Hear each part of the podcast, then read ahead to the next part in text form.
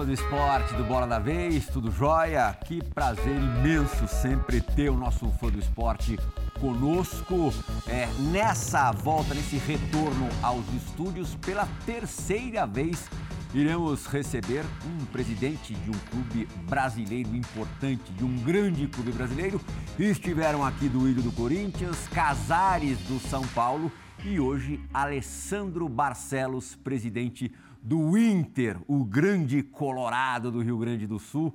Comigo para fazer essa entrevista, para entrevistar o presidente Alessandro Barcelos, os Gustavos, aqui comigo no estúdio. Gustavo Zupac, direto da casa dele de Porto Alegre, nosso setorista em Porto Alegre, nosso setorista Grenal, Gustavo Berton. É, daqui a pouquinho o Bertão vai, vai participar perguntando para quem ele conhece muito bem. Presidente, é, obrigado pela presença, por ter vindo ao Bola da Vez. É, se a gente fizer um recorte da última década e meia, o Internacional é o clube brasileiro com as conquistas mais grandiosas. São duas Copas Libertadores e um Campeonato Mundial de 2006 para cá. Mas desde que caiu e subiu, o Internacional não levanta um, um troféu, não dá uma volta olímpica. É, hoje em dia, a, a, realidade do futebol brasileiro, se a gente pensar, é, voltando a esse, a esse recorte de 15 anos, é, modificou-se bastante. É, Para ser campeão, ou você precisa ter muito dinheiro, ou você precisa estar muito bem organizado, ter uma direção muito clara. Qual é, presidente, a diretriz do clube que o senhor preside hoje? É, em que direção que o Internacional está? Bom, queria agradecer, Pirral, o convite, né? cumprimentar a tia, o Gustavo, o Robertão, que nos acompanha também. É, primeiro, é uma grande honra né? poder estar representando essa história vencedora. Uhum. Né? Ser presidente de um clube vencedor, de um clube centenário, de um clube é, que ao longo da sua vida é, trouxe alegrias e vitórias, conquistas para a sua torcida. Hoje, o Internacional está num momento é, diferente, um momento de reorganização, um momento daquilo que tu falasse, de estar preparado para um novo futebol brasileiro. Uhum. Um novo futebol brasileiro necessário.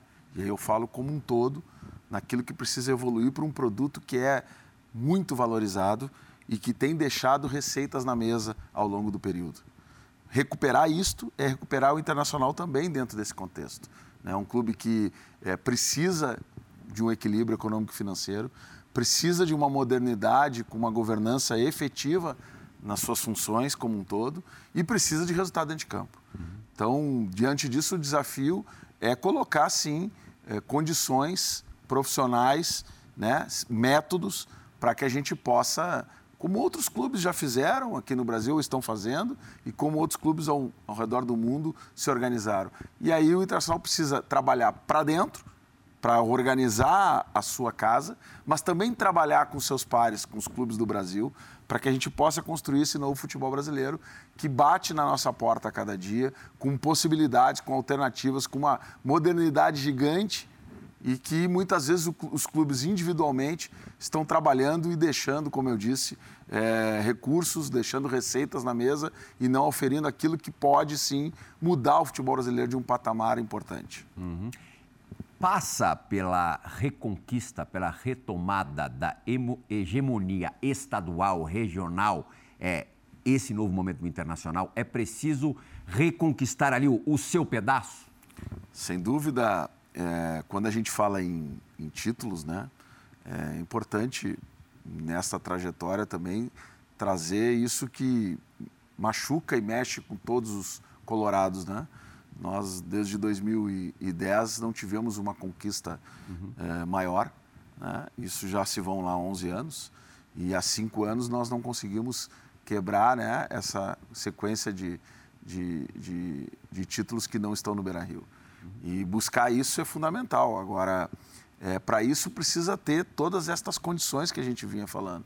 E isso é um trabalho, eu diria assim, dioturno, é, constante, que coloca na gente o desafio de manter a competitividade num campeonato brasileiro, em competições nacionais e internacionais extremamente é, equilibradas, e, ao mesmo tempo, buscar essa hegemonia no Rio Grande do Sul.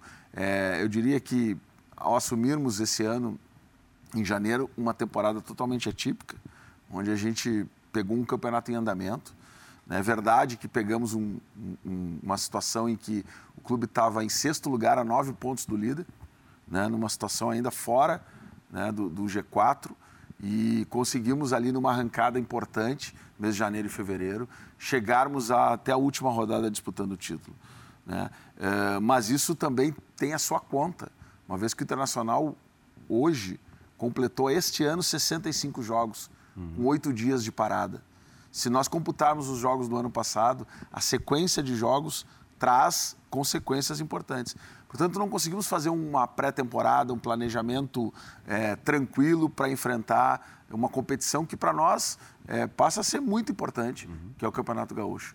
Né? E a gente tem certeza de que, ao terminarmos esse ano, né, com um calendário não ideal, porque o calendário ideal ainda está longe, né, da gente atingir, mas com uma condição diferente de, de, uma, de uma parada de 30 dias, de uma pré-temporada mínima, a gente possa voltar com toda a força e buscar esse, esse retomar esse título gaúcho que é importante para o clube e, sem dúvida nenhuma, para a nossa torcida. Gustavo Zupac, seja bem-vindo ao Bola da Vez. Fizemos alguns programas remotos aí nesse período pandêmico. Fizemos eu, você e Berton um muito bom com o Nilmar, ídolo colorado. Né? Verdade. Né? Foi um papo divertidíssimo, uma grande figura. Prazer estar de volta presencialmente. Prazer todo nosso. Presidente, é, você falou sobre o começo da, da, da, sua gestão, no fim de uma temporada, que não é fácil, né? a gente viu isso acontecer também no São Paulo e em outros clubes. E vocês, particularmente, tiveram que tomar uma decisão controversa, né? Que foi trocar uma comissão técnica que recolocou o Inter numa disputa de título brasileiro. Não é fácil você é, é, dispensar, né, não renovar o contrato de um cara como é o Abel Braga, depois de uma campanha que, por minutos ou por frame de, de ajuste de VAR, não terminou numa conquista que há muito tempo o Inter esperava. Queria saber se em algum momento o senhor pensou em manter o Abel embora já tivesse uma, uma conversa né, com, com, com Miguel Ramírez. E como é que foi administrar essa mudança dentro do vestiário? Se foi difícil dentro do vestiário convencer os seus jogadores que aquele trabalho que havia dado certo naquele instante e que quase acabou no título brasileiro seria interrompido por uma decisão editorial, para usar um termo nosso, de vocês? Olha, Gustavo, é, sem dúvida, todas as decisões no futebol, principalmente a que envolve a troca de um comando técnico, ela sempre é muito difícil. Né? É, eu desafio aí o, o, dirigente que ache que é um momento tranquilo, por mais experiência que tenha, por mais tempo que tenha de futebol, porque afinal de contas você monta um trabalho, monta um planejamento e quando você muda a principal peça desse tabuleiro, que é o treinador nesse caso, você acaba tendo que reorganizar as coisas, né? Uh, nós viemos de um processo eleitoral naquele momento, onde se discutiu muito essa questão do futebol. Aliás, teve duas questões que foram fundamentais no processo: futebol e finanças. Foram dois pilares de uma campanha bastante acirrada, mas que foi a fundo nessas questões. E era, vamos dizer assim, uma decisão quase que do clube, porque as candidaturas levantavam isso, eh, da ideia de fazer uma transição e uma mudança na forma de jogar, na forma de, de, de pensar e com perfis que precisavam também ser trabalhados. Independente disso, a gente organizou esse trabalho, sabendo que, dia 1 de janeiro, o presidente que assumisse teria ainda dois meses de trabalho pela frente e uma, final, uma reta final de campeonato. Nós assumimos dia 1 de janeiro, encontramos um vestiário, é, como eu disse, numa posição não desejada na tabela, mas um vestiário muito bom. Um ambiente bom, uma condição boa. E achamos que naquele momento não era o momento ideal para que a gente pudesse cumprir com aquilo que nos comprometemos com, com o torcedor, que era produzir essa transição, essa mudança. E naquele momento nós mantivemos o Abel Braga como treinador e a sua comissão técnica, entendendo que aquilo era bom para o clube, independente de que aquilo não tivesse relação com o projeto que tinha se estabelecido e tinha sido vencedor no processo eleitoral. E isso foi bom para o clube. É, nos despimos de qualquer vaidade de projeto para cuidarmos exatamente daquele momento. Chegamos no final e fizemos uma avaliação de que era importante que a gente produzisse, mesmo tendo chegado quase, e o quase acompanha o Inter há muito tempo, uhum. e nós não queremos mais o quase, nós queremos ganhar. E nós achamos que naquele momento era o momento para que isso não, não acontecesse, talvez num outro momento pior, que a gente pudesse fazer naquele momento, então, uma mudança de treinador, num treinador que era naquele, naquela ocasião o, no contexto do futebol brasileiro, inclusive, um treinador cobiçado por vários clubes, né? eu diria que é, muito próximo de uma unanimidade sobre o seu trabalho. Flamengo e Palmeiras, inclusive. Exatamente. E fizemos a mudança. Né? Assim como fizemos a mudança, acompanhamos o trabalho e também visualizamos, e eu vou seguir um pouquinho aqui a, a resposta, porque eu acho que esse é um tema importante para a gente conversar com o torcedor e com o telespectador que está nos acompanhando naquele momento observamos que tinha um limite o trabalho do Miguel. E que nós, mesmo dando tempo e suporte, que era o que nós nos, propusemos a fazer para um treinador jovem que iniciava a sua, a sua carreira no Brasil, né, como primeiro clube, precisaríamos de um suporte forte. Montamos tudo isso.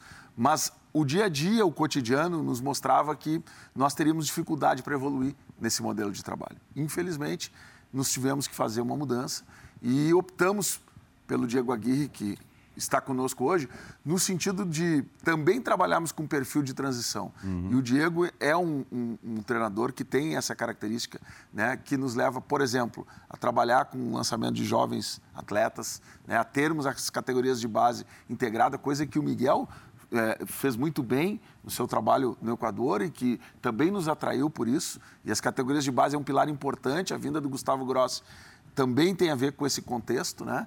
E que ao mesmo cuidava, que cuidava da base do River Plate. Do River Plate. É. E ao mesmo tempo, o Diego é um treinador que, ao contrário do Miguel, conhece o clube, conhece o ambiente do Rio Grande do Sul, conhece é, toda a, a, a, atmosfera que envolve né, o nosso futebol, o futebol brasileiro. E isso também facilita o modelo de transição. E é um treinador que busca né, permanentemente jogar, que tem momentos da partida em que faz marcação alta, momentos da partida em que é reativo. Isso é, na nossa opinião, a possibilidade de fazermos essa transição importante num momento também diferente do clube. Ainda sobre o Abel, a pergunta do, do Zupac. Se o gol do Edenilson é, fosse validado, Seria se ele tivesse em condição legal, o que, que você ia fazer? Eu ia dar um abraço no Abel, hum. um abraço nos jogadores íamos comemorar por um. Até hoje eu acho que nós estaríamos comemorando, porque hum. era um título sonhado por todos nós colorados, né?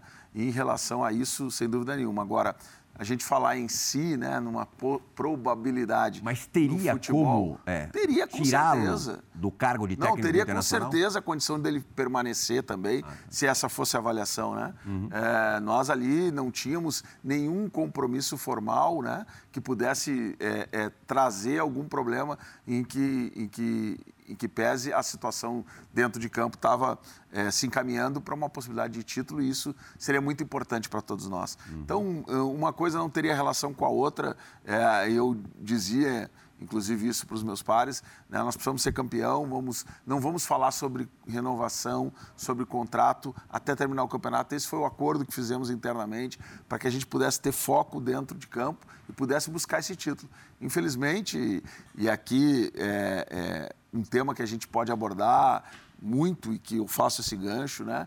que é o tema da arbitragem brasileira. Eu acho que ela precisa ser revista. Nós estamos vendo lances agora, recentemente, num jogo onde aconteceu um lance do Atlético Mineiro igual, idêntico ao lance do pênalti contra o Corinthians, né? dentro do Beira-Rio. Lá o juiz foi no VAR e anulou o pênalti. Aqui o juiz confirmou o pênalti, mesmo né? Eh, sendo idêntica, e isso nos tirou né, uma possibilidade de um título brasileiro. Eu não faço aqui é, uma reclamação pontual, mas eu trago aqui uma reflexão sobre tudo o que está acontecendo e a necessidade que nós temos os clubes brasileiros de trabalharmos efetivamente para melhorarmos. Alguma, existe alguma mobilização para isso?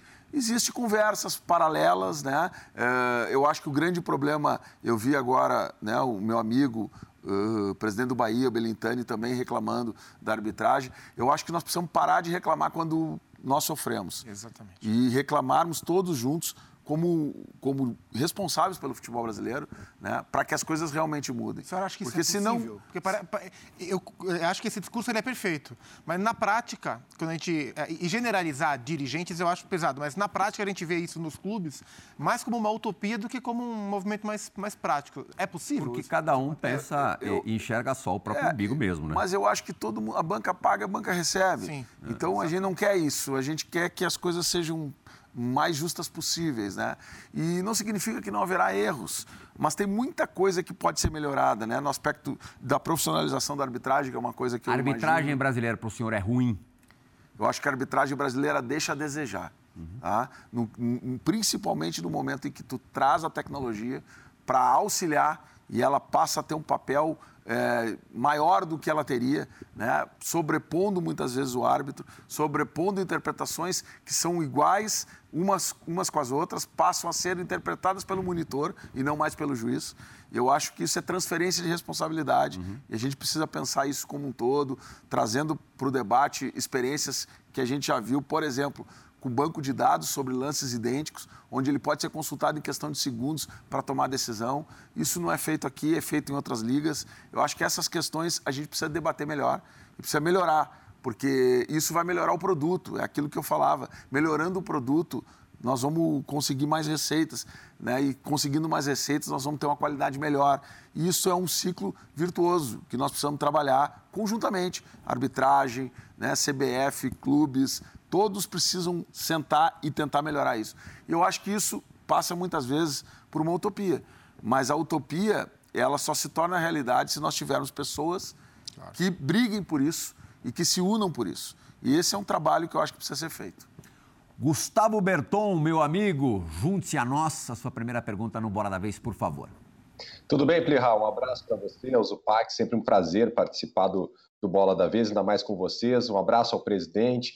É, presidente, a, a, minha pergunta é o seguinte: é, na gestão passada, a qual o senhor também fez parte durante muito tempo, até como vice-presidente de futebol, o Inter tinha uma, uma, uma filosofia de ajeitar as finanças né, e, e, e, e acabar com certo superávit para conseguir depois investir mais no futebol. E o Inter me parece que estava até conseguindo fazer isso até determinado momento e veio a pandemia. É, e aí o senhor assume num período, como o senhor já se referiu aí, né, em meio à pandemia, até atípico e tal. E a pergunta que eu faço é a seguinte: que Inter é esse que o senhor assumiu naquele momento? É, eu digo financeiramente. E aí vale um pouquinho adiantar já para o senhor comentar também. É, o Inter tem o projeto de terminar esse ano com 90 milhões, né, que seria para pagar todas as dívidas, pelo menos isso que foi muito falado. O Inter está perto disso, já vendeu jogadores como Praxedes, liberou muitos atletas, agora recentemente o Guerreiro, Abel Hernandes, dá para citar muitos jogadores que o Inter acabou liberando, fazendo uma economia, é, vendeu alguns jogadores, emprestou outros. O Inter está perto de atingir esses 90 milhões, é, porque isso me parece que é fundamental para investimento de 2022, quando o senhor fala que eu quero o Inter campeão. Me parece que, que isso é fundamental para que o Inter volte a ser campeão. Então, que Inter é esse que o senhor assumiu e como está nesse momento, como estão nesse momento as finanças do Internacional próximas desse objetivo, presidente? Berton, um abraço para ti. É, nós assumimos o Internacional e fizemos parte da gestão passada na pasta de administração e finanças. Depois eu fui ser vice de futebol em 2020. É, uma dificuldade financeira muito grande. O clube, por orientação estratégica do seu conselho de gestão, trabalhou né, no, no último período, primeiro com a missão de sair da Série B, que era uma missão bastante difícil, e segundo, uh, de investir no futebol é, sendo custeado né, ou por, por bancos ou por uh, renegociações com fornecedores. Isso significa você é, gastar e, ao mesmo tempo, colocar essa dívida numa prateleira. E ela foi aumentando. E ela, com a pandemia, evidentemente, se agravou.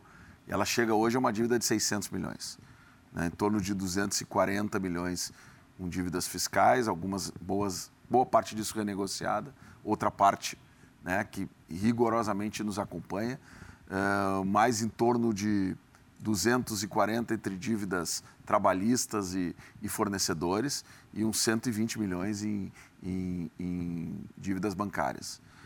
Isso tem um custo, nós pagamos uma folha mais ou menos por mês a mais, somente a custeio né, o custo dessa dívida. Isso tem que acabar, nós precisamos, não temos mais como negociar com o tempo em relação a isso. E o enfrentamento disso é bastante duro.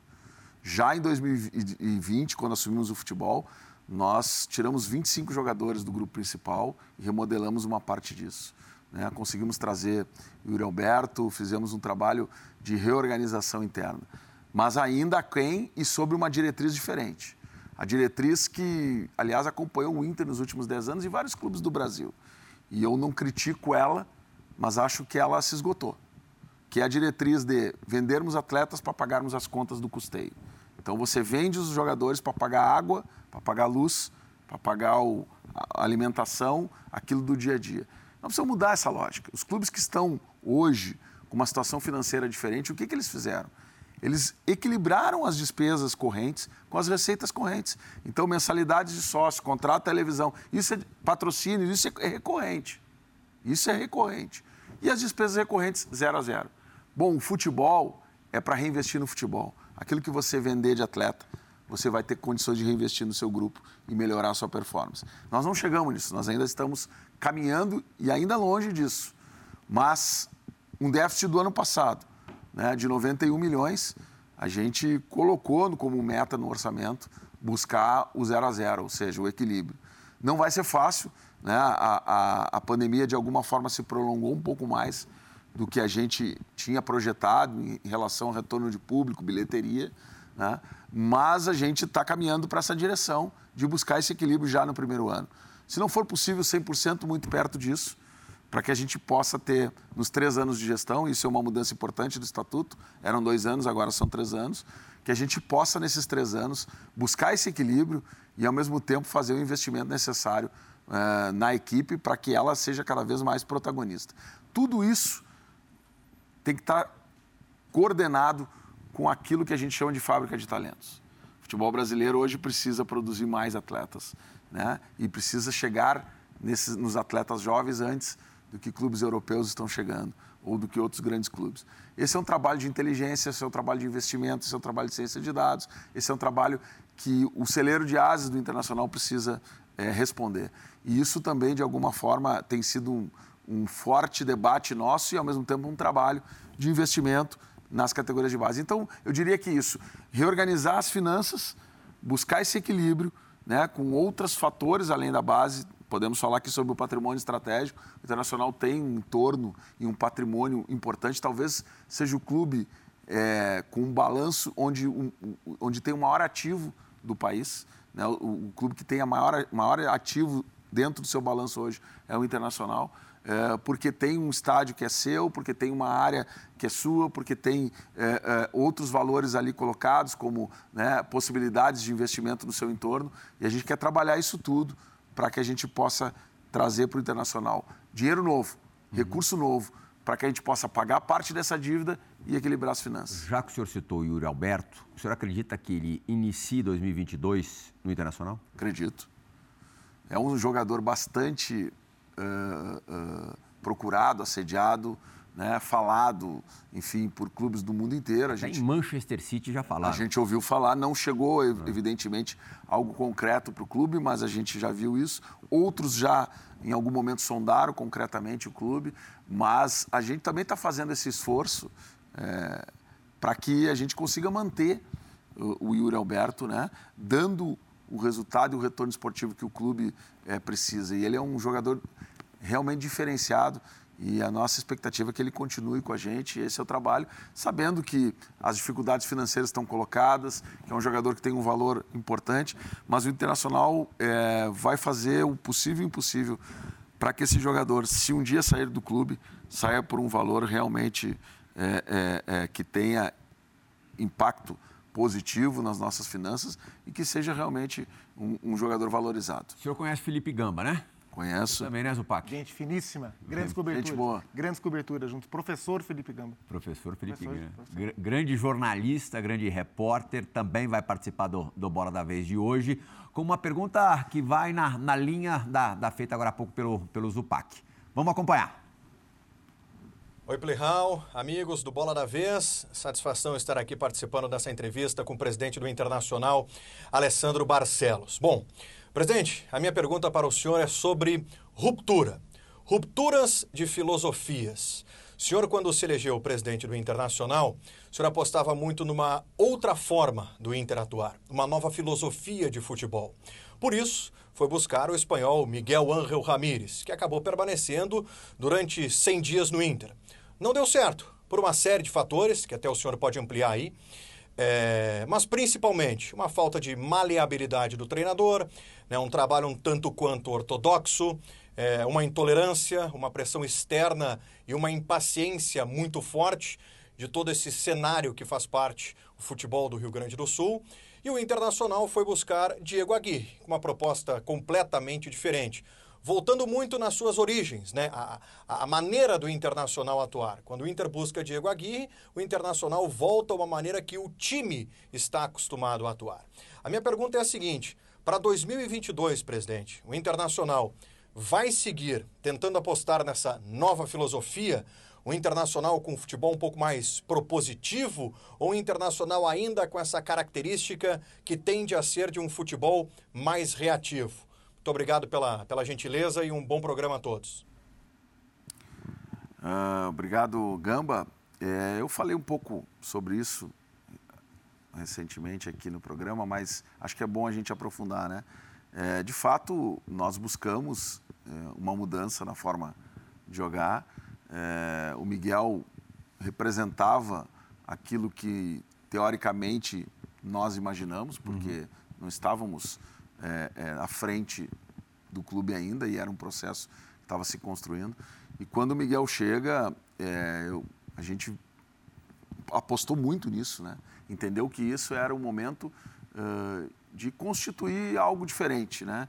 naquilo que é a forma de jogar, de um modelo posicional para um modelo é, vamos lá, é, de transição mais lenta que o Internacional teve ou reativo em algum momento. Uhum. E esta forma de jogar, ela não conseguiu se encaixar com o plantel que tínhamos, com a forma de trabalho e com todo esse ambiente.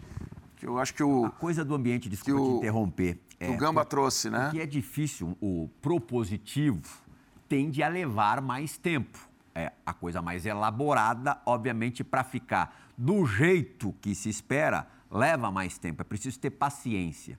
Num clube grande que não vence há três anos, é, é possível você é, ter, não sei se a ilusão é a palavra certa, mas a pretensão de jogar de uma forma mais plástica com o resultado? Mas é isso, Pirral. Nós precisamos. É, as decisões elas não são binárias, um ou dois, né? Se fossem assim, era mais fácil. É, elas são decisões complexas, porque elas envolvem o desejo seu de mudar a forma de jogar, a vinda de um profissional que desenhe e trabalhe com isso, o seu grupo, que tem 35 jogadores com contratos é, longos ou minimamente complexos, para que você mude a cara do, de uma equipe ou uma fotografia de uma hora para outra essas questões todas elas precisam aí aliado ao ambiente externo, uhum. à questão de títulos, de vitórias. Você precisa alinhar muito bem isso, né? E nós numa temporada em que a gente saiu, né, de, de um campeonato e entramos no outro com uma pré-temporada muito curta, talvez isso tenha prejudicado essa possibilidade de ruptura, de mudança no uhum. modelo, né? E isso de, de fato foi percebido por todos nós. E a gente entendeu naquele momento que mais valia, naquela hora, nós interrompermos esta possibilidade do que nós insistirmos com ela e o prejuízo para o clube ser maior. Nós fomos eliminados precocemente é, é, da, da Copa do Brasil. Né? A Libertadores já depois, é, já. mas na Copa do Brasil. Sim, sim, sim. Né? Nós no Brasil muito cedo. Nós chegamos, não conseguimos ganhar o, o Campeonato Gaúcho, que eram dois objetivos importantes e que estavam colocados também né? Porque um profissional que vem trabalhar no internacional, ele não pode achar que vai vir para cá dar aula de, de academia durante um ano para daí os alunos aprenderem, no segundo vai e no terceiro se formam. Não, aqui os objetivos foram sempre claros. Nós queremos ganhar o Campeonato Gaúcho. Nós precisamos. Então esse desafio nós não conseguimos é, cumprir. Você acha que essa visão da, de, sobre o dar aula, sobre entender, você acha que isso faltou para o Miguel? Você acha que ele veio com essa ideia de que ele aqui ele, ele não sei se dá aula é, é, é, é melhor teria teria mais tempo né para conduzir isso né e nós também de alguma forma entendemos que o tempo que ele que ele teria era suficiente para de alguma forma compreender o modelo que existe aqui e ir se adaptando a ele uhum. para também crescer porque são duas formas de trabalho diferentes. A pressão de um clube grande e o que existe no Brasil hoje e a forma como se coloca, elas precisam se adaptar uma com a outra. Aqui precisa ter mais paciência, mas aqui também precisa entender que tem que se adaptando. Então, se eu lembro que nós, nós um treinador que veio para cá e trabalhou comigo, Eduardo Cudê, uhum. na, no início da temporada anterior, nós fomos para uma pré-Libertadores. Recém chegou, não teve tempo de parar. O que, que ele fez? Botou dois volantes, um na frente do outro e disse: nós precisamos passar para a Libertadores. Depois nós vamos jogar o que nós queremos. Exato. Mas se nós não passar para a Libertadores, não tem mais nada. E esse, esse conhecimento ele tem que existir nas, nos dois lados. O clube entendeu o profissional que está contratando e o profissional que está chegando... Você mantém relação, presidente, com, com o CUDE? Você era o elo de, de ligação entre a diretoria Man, e o Mantenho relação, sim, mantenho é. relação. É um treinador que trabalhei junto com ele e, e, e ficamos é, amigos e conversamos até hoje, né, sem, sem nenhum problema. Está fazendo um trabalho importante lá num clube menor da Espanha, mas temos contato sim. Eu lamento até hoje ele não ter seguido no clube? Olha, é aquela coisa. Já poderia ter dado fruto. A gente falar sobre as coisas que já aconteceram é sempre complicado, porque elas poderiam ter dado certo ou errado, né? É, eu, eu acho que ele é um grande treinador, né? um treinador que conhece o futebol brasileiro também né, que se adaptou ao futebol brasileiro, é, com esse um ano, um pouco menos no internacional. Um treinador muito competitivo, um treinador que, que gosta de, de vencer e que tem seu, as suas dificuldades e os seus problemas também. Uhum. Né? E que quem não gosta de administrar problema não pode estar também num clube grande como o Internacional. Então, administrar problemas faz parte, administrar é, grupo de jogadores, administrar treinadores, administrar né, executivos, é a função do dirigente, dar condições que ele trabalhe. E o Cudê é um treinador que é, precisa, né, evidentemente, de um acompanhamento sempre de um, de um dirigente ou de um, uma diretoria para que as frustrações não aconteçam, para que as coisas realmente aconteçam dentro de campo. E ele trabalhava muito próximo disso, né, quando eu estava lá. E, e depois que saí, enfim, ele acabou logo depois saindo também.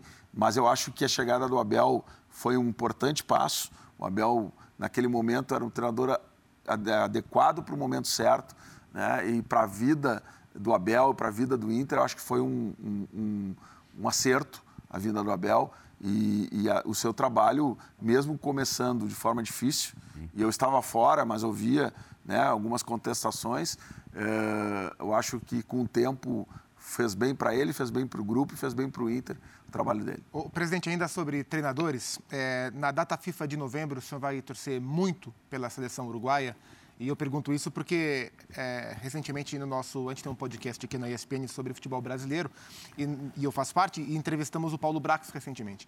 E ele admitiu, ele falou: olha, é, nós acompanhamos toda a repercussão quando saiu de que o Tabari seria demitido e o Aguirre seria contratado, o próprio Aguirre sabia disso, o telefone dele não parou, foi uma loucura, a gente estava, acho que em São Paulo, para o jogo contra o Palmeiras, né?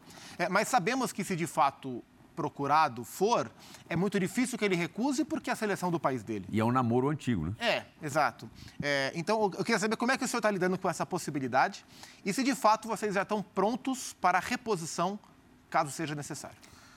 Nós estamos trabalhando fortemente para que o Aguirre, e aí eu já respondo parte da pergunta do Gamba que não uhum. foi respondida, né?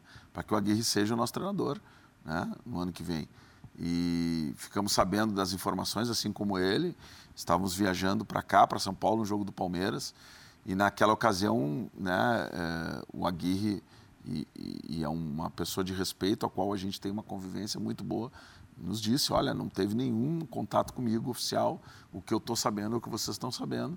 E a gente, então, uh, sabe, sabe da importância que é um convite de uma seleção nacional, principalmente às vésperas de uma Copa do Mundo.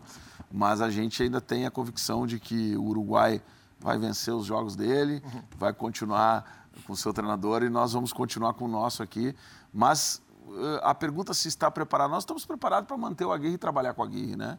A gente não faz conjectura sem, sem ter algo efetivamente concreto. Agora, o Internacional é um clube gigante, um clube que é, tem que estar preparado né, para tudo, para todos, e, e, tem uma estrutura profissional que vasculha, que trabalha, que cria perfil, que cria informação para que quando se tiver que tomar alguma decisão a gente esteja preparado para tomar.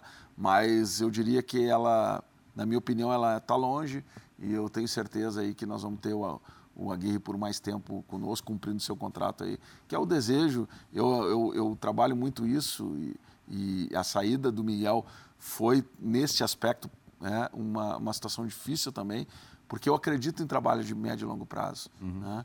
E, e, quando você acredita e tem que tomar uma decisão de saída, ou o treinador sai, nesse caso, da possibilidade do Aguirre, sempre é ruim, porque você acaba melhorando sempre a relação né, eh, naquilo que vai dando certo, naquilo que pode dar certo, corrigindo erros, é, traduzindo uh, coisas diferentes, montando um plantel também que tenha a resposta a esta forma de jogar.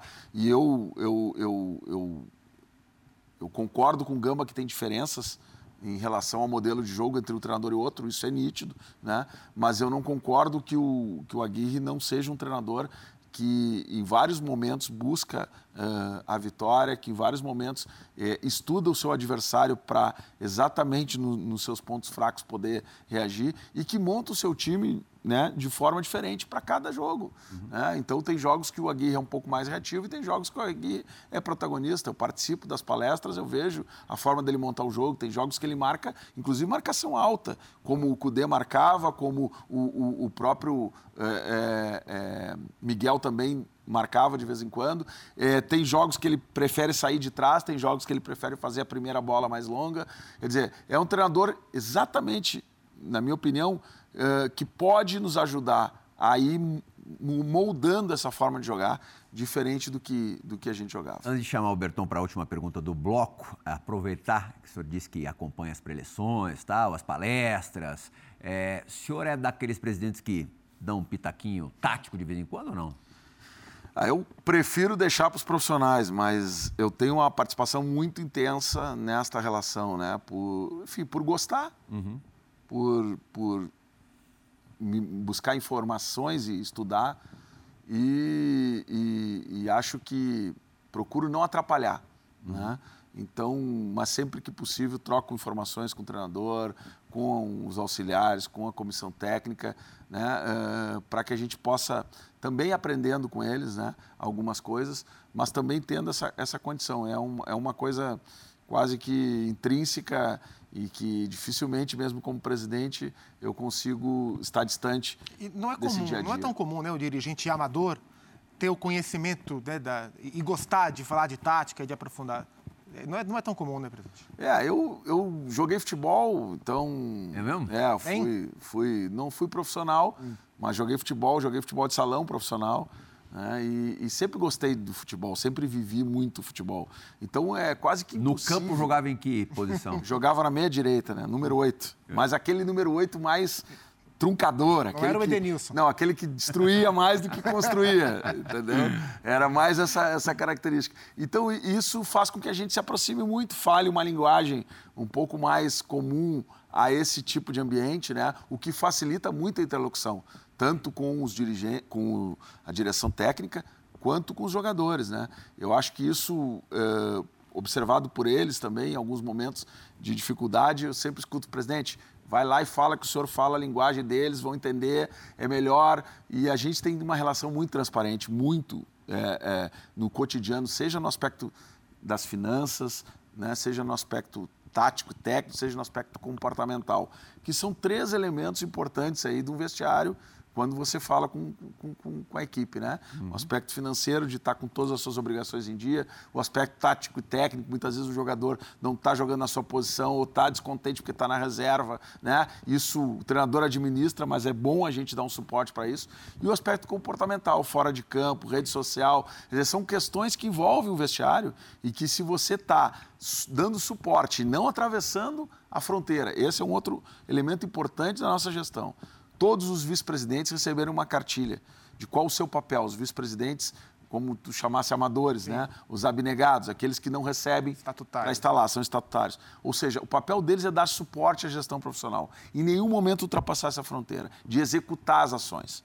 Porque no momento que você põe dirigentes que não estão capacitados ou com tempo para fazer isso, você acaba atrapalhando uma governança de um clube. Então, ter esse cuidado é sempre importante. Então, a gente tem uma relação muito boa né, com o Paulo Brax, que é o diretor executivo, eu e o, e o, e o Emílio Papaléu, que é o nosso vice-futebol, e nós cuidamos da parte da retaguarda e hum. da institucionalidade. Mas sempre tendo uma relação muito boa, tanto com, com, com o corpo técnico, quanto com os jogadores. Berton já enfrentou o presidente Barcelos alguma vez em, naquelas peladas de, de final de ano? Não tive a oportunidade. Quem sabe se o Inter realizar, eu vou, vou fazer. E vou tentar fugir do meio-campo, né? Para não receber essa marcação aí do camisa 8. Agora, presidente, é, é, antes de fazer a minha pergunta, rapidamente, só uma dúvida sobre essa questão. Você pode responder em sim ou não. Mas essa questão que o Zupac colocou das notícias do Aguirre, já que o senhor mantém ainda o contato com o Cudê, rolou uma mensagenzinha, porque ninguém gosta de ser pego de calça curta, né, presidente? Rolou uma mensagenzinha, tchau, como é que tá por aí? Rolou algum contatinho com, com, com, com, com esse técnico do Internacional? Não, não, de maneira nenhuma. A gente conversa sobre tudo. Até faz tempo que eu não converso com ele, mas de maneira nenhuma a gente tem uh, uma relação profissional e, e, quando ele estava no clube da mesma forma e fora a gente mantém essa relação, mas obedecendo por óbvio né, o, o, aquilo que é a razoabilidade de um dirigente quando tem um cargo como a gente tem, de ter esses contatos, mas de manter sempre a relação profissional com o Diego e jamais faria isso. E o próprio, o próprio Cudê, tenho certeza, não, também não, não aventou isso. Tem um contrato lá longo, uma multa altíssima, é, informada pela imprensa, então isso são questões que a torcida fica levantando, uma parte da torcida, né? É, como suposição na saída do Aguirre, mas eu tenho certeza que o torcedor, né, e nós internamente estamos muito satisfeitos com esse trabalho que o Aguirre está fazendo e dar condições para que ele continue executando é fundamental. Uhum. Bola da vez. Alessandro Barcelos faz a sua primeira e única parada agora e retorna já já. Saia daí.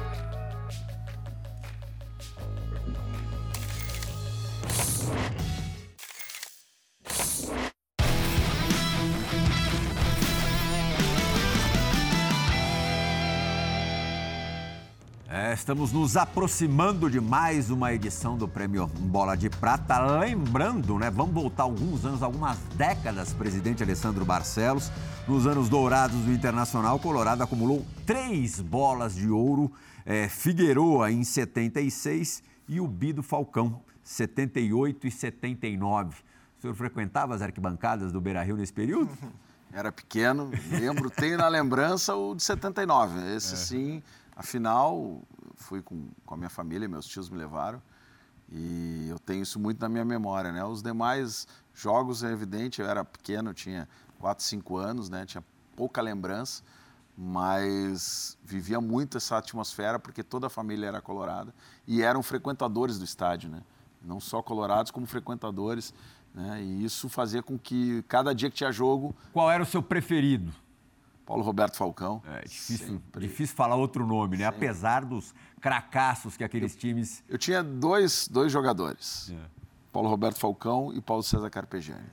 Eram os dois jogadores. Do seu setor ali, né? É, da minha área ali. Né?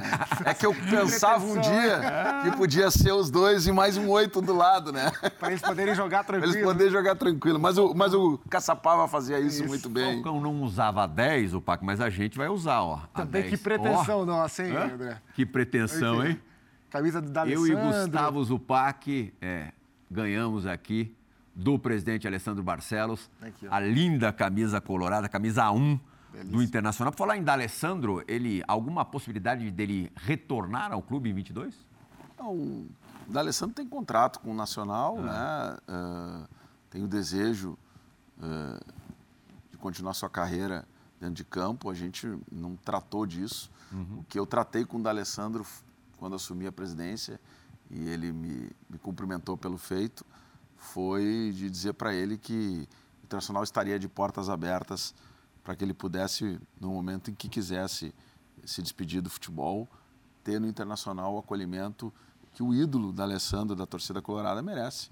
Né? Esse foi o, a nossa conversa até aquele momento. Agora, é um profissional que traz algumas questões que nós tratamos aqui no programa, né? o conhecimento do clube, da como a gente brinca da aldeia. Quero ver com bons olhos o D'Alessandro numa outra função no Internacional. Acho que ele tem potencial para isso. Uhum. Acho que ele tem um potencial para isso.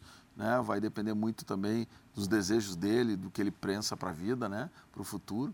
E vamos ver, vamos aguardar aí o tempo e também é, o Internacional tem as suas diretrizes, tem a sua forma de trabalho, a sua metodologia. Nós nunca aprofundamos sobre isso, né?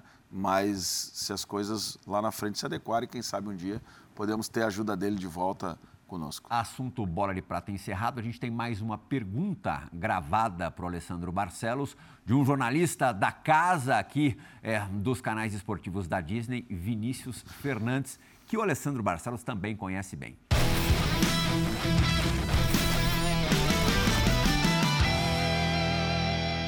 Fala, presidente, tudo bem? Presidente, a gente sabe como na cultura gaúcha o que acontece no Grêmio repercute no Inter e vice-versa, né? Quando um tá mal, outro tá bem, a gente chama aí de a gangorra grenal, né? Pra quem não sabe. A gestão Romildo Bolzan, meu ver, foi muito beneficiada com o rebaixamento do Inter, né? O Romildo assume o Grêmio em 2015, 2016 o Inter vive a, a sua pior temporada da história, que culmina com o rebaixamento. Isso, de certa maneira, dá muita tranquilidade e fôlego para ele. Uh, você sabe que isso pode acontecer na sua gestão, né? Você assumiu o Inter essa primeira temporada, existe uma, uma chance bastante concreta do Grêmio ser rebaixado. Você torceria por um rebaixamento do Grêmio para eventualmente dar mais tranquilidade para sua gestão? Você pensa nisso e você uh, considera que um rebaixamento do Grêmio daria mais tranquilidade para o seu trabalho? Um abraço, bom programa. Um abraço, Vinícius. É... Uma molezinha a pergunta dele. Não, não eu, eu, eu acho que a gente tem que estar tá focado no nosso objetivo. Nós ainda não conquistamos o nosso objetivo. Né? Aliás, deixamos para trás alguns objetivos e agora temos este grande objetivo de estarmos né, numa Libertadores na fase de grupos, direto. E, e a gente está vendo um, um, campeonato extremamente equilibrado, né? ainda restam jogos pela frente. Então nós precisamos cuidar do nosso desafio. E claro que essa coisa da rivalidade ela é muito forte lá no Rio Grande do Sul, uh, se fala na tal da gangorra, mas o dirigente ele, ele hoje tem que estar tá preocupado com a sua instituição. Né? Bem, mas o, Se os reflexos parâmetro, disso, presidente, os o reflexos... o parâmetro é sempre o rival. Não, né? é que aí a gente... O Grêmio na segunda divisão não facilita o seu trabalho? Eu diria o seguinte, ó, nós temos que... A palavra que tu usasse, o parâmetro é o rival. Mas o rival do Internacional são os times que estão na parte de cima da tabela. Mas o é Grêmio é lá que nós acima, temos que olhar. acima de resultados Uma rivalidade local, uma rivalidade importante mas que ela, se nós nos importarmos apenas com a rivalidade, nós estaremos descuidando de uma competição ou de competições importantes que tem pela frente. A nossa gestão ela quer se caracterizar por grandes conquistas. Então a gente tem que pensar nesse objetivo. Uh, essa questão da rivalidade ela fica, por óbvio, uh, no ambiente externo, né? na discussão é, de imprensa, de torcida, mas nós, como dirigentes, temos que cuidar, primeiro, do internacional e, segundo, do próprio futebol brasileiro, né, que precisa de grandes clubes, que precisa de força para estar tá sempre trabalhando por coisas melhores. Se isto, ora, envolve um clube que cai, outro que sobe, nós já tivemos essa experiência ruim em 2016, né? não queremos jamais que ela se repita, né? E sabemos que isso é uma, uma condição muito difícil e que pode, em algum momento, dada a rivalidade, ajudar o outro lado. Mas nós não vamos trabalhar com esse como um objetivo e nem queremos que isso entre para dentro uh, do nosso CT ou do nosso clube, porque isso contamina muitas vezes, cria uma falsa expectativa que não é a que a gente quer. A nossa, a nossa ideia é que isso possa fazer parte de um contexto, sem problema algum. Mas isso não pode ser o central, o motivo da nossa é, é, sobrevivência ou da nossa vida, olhando para o rival. Nós temos que olhar para o ambiente maior. Presidente, é, queria falar sobre um, um, atleta que não faz mais parte do grupo do Inter, que é o Paulo Guerreiro. recentemente o contrato foi rescindido. um pouco antes da rescisão, meses antes, houve ali um ruído de relação, vocês tiveram que sentar e conversar. O agente do Guerreiro disse que o atleta se sentia desrespeitado por declarações de vocês. E olhando um pouco para trás, né, na carreira do Paulo aqui no Brasil, ele não saiu bem do Corinthians, ele não saiu bem do Flamengo e ele rescinde o contrato depois desse ruído de comunicação com o Inter. O senhor se decepcionou de alguma forma com o Paulo Guerreiro nessa relação? Olha, Gustavo, eu acho que diferente de outros momentos, talvez, eh, e eu não estou entrando no juízo nem no mérito claro. da saída do, do Paulo, mas eu acho que do Internacional a gente conseguiu fazer uma, uma saída uh, de comum acordo uh, importante para o clube, para o jogador, para que ele possa, né, ele tem uma lesão que está lutando para voltar ao normal, né, se recuperar de forma mais focada e faltavam poucos meses para o final do contrato, eu acho que a gente conseguiu fazer um desfecho importante. Eu sou sempre suspeita para falar do Paulo, porque já falei isso em outros momentos publicamente. Acho que se trata de um grande jogador de futebol, né, com uma qualidade técnica incrível. É, teve essa, esse problema de lesão talvez no melhor momento dele no Internacional. É, eu lembro bem daquele momento do ano passado no Campeonato Brasileiro, ele vinha fazendo a diferença muito numa jogada totalmente é, inesperada no jogo contra o Fluminense. Estava no estádio, ele foi disputar uma bola né, para ajudar na marcação e acabou machucando o joelho. Ficou muito tempo parado, voltou e estava tentando voltar ao normal. Então acho que foi uma relação que terminou de forma positiva né? E a gente torce para que ele tenha sucesso na carreira e fica as boas lembranças dele no internacional, né? O, os gols importantes que ele fez e o futebol que ele apresentou. Agora, é, era necessário que a gente tomasse essa decisão para o bem do, do atleta, para que ele pudesse ter foco, recuperação e também, do ponto de vista do clube, também é um momento de um fechamento de ciclo que eu acho que, que terminou. Antes de dar voz ao Berton para a última pergunta do programa, vou dar voz um pouquinho ao nosso fã do esporte que participou ativamente aqui na, nas redes sociais, especialmente no, no Twitter, e muitas perguntas relacionadas à reformulação do elenco é, para o ano de 2022. O Gabriel Fernandes, por exemplo, está te perguntando, presidente, é possível que haja uma mudança no vestiário, visto que jogadores como Cuesta, Patrick, Edenilson e Não foram suficientes para o clube voltar a conquistar títulos? Esses nomões podem deixar o clube? Pirral, é, o Gabriel, Gabriel, né? Uhum. Responder para o Gabriel, talvez ele não tenha toda a informação e vocês também não tenham isso no contexto geral. O Internacional dispensou 32 jogadores do início do ano até agora. 32 jogadores. Se isso não é mudar a fotografia de uma equipe, de uma forma de jogar, de, eu desconheço outra forma tão rude, tão dura como essa. Então nós estamos fazendo, óbvio que e, e, existe condições que precisam ser consideradas e aqueles que estão no grupo são porque nós temos plena confiança de que eles podem. O senhor está deixando claro que a ideia é manter esta base, não é mexer nesta base agora. Nós estamos numa reta final de um campeonato brasileiro, né? E esses jogadores são todos eles, os citados e outros que não foram, muito importantes nessa construção. Dourado, Esse esqueleto. Nilson. E, e, e, jogadores que são reconhecidos, né? Uh, você não, não, não tem jogadores tão fáceis no mercado à altura desses jogadores. Né? O que a gente precisa é sempre estar trabalhando para aperfeiçoar, para motivar jogadores que estão há mais tempo terem essa motivação a mais, essa motivação extra, né? e isso a gente trabalha no dia a dia. E eu tenho muita confiança de que esses atletas ainda é, podem nos dar é, entrega e performance. Agora, é, dizer que todos os atletas né, uh, permanecerão no clube ou que nós mudaremos todos eles, é uma visão prematura dentro de um quadro, né, dentro de um quadro importante, que é um quadro em que o Internacional só nesta temporada teve aí a negociação de 32 atletas. Isso também mostra um pouco da ineficiência que as coisas eram tratadas. Né? Nós, não, nós em, em 2020 mandamos 25, agora 32. Somaram, são 57 atletas que passaram pelo Inter com contratos relativamente extensos né? e que não tiveram performance. Né? E que o torcedor, nessa pergunta, por exemplo, não reclamou de nenhum deles que saiu. Poderia ter reclamado por que, que saiu Fulano, por que, que saiu Beltrano, por que, que saiu Ciclano. Então, nesse sentido, é, eu acho que a gente precisa melhorar é, a eficiência nas contratações, com um maior uso de informações de banco de dados. Nós, recentemente, contratamos um estatístico que não trabalhava na, no meio do futebol para exatamente buscar os modelos próprios do clube, como outros clubes da Europa já fizeram. Ferramentas existem nas prateleiras.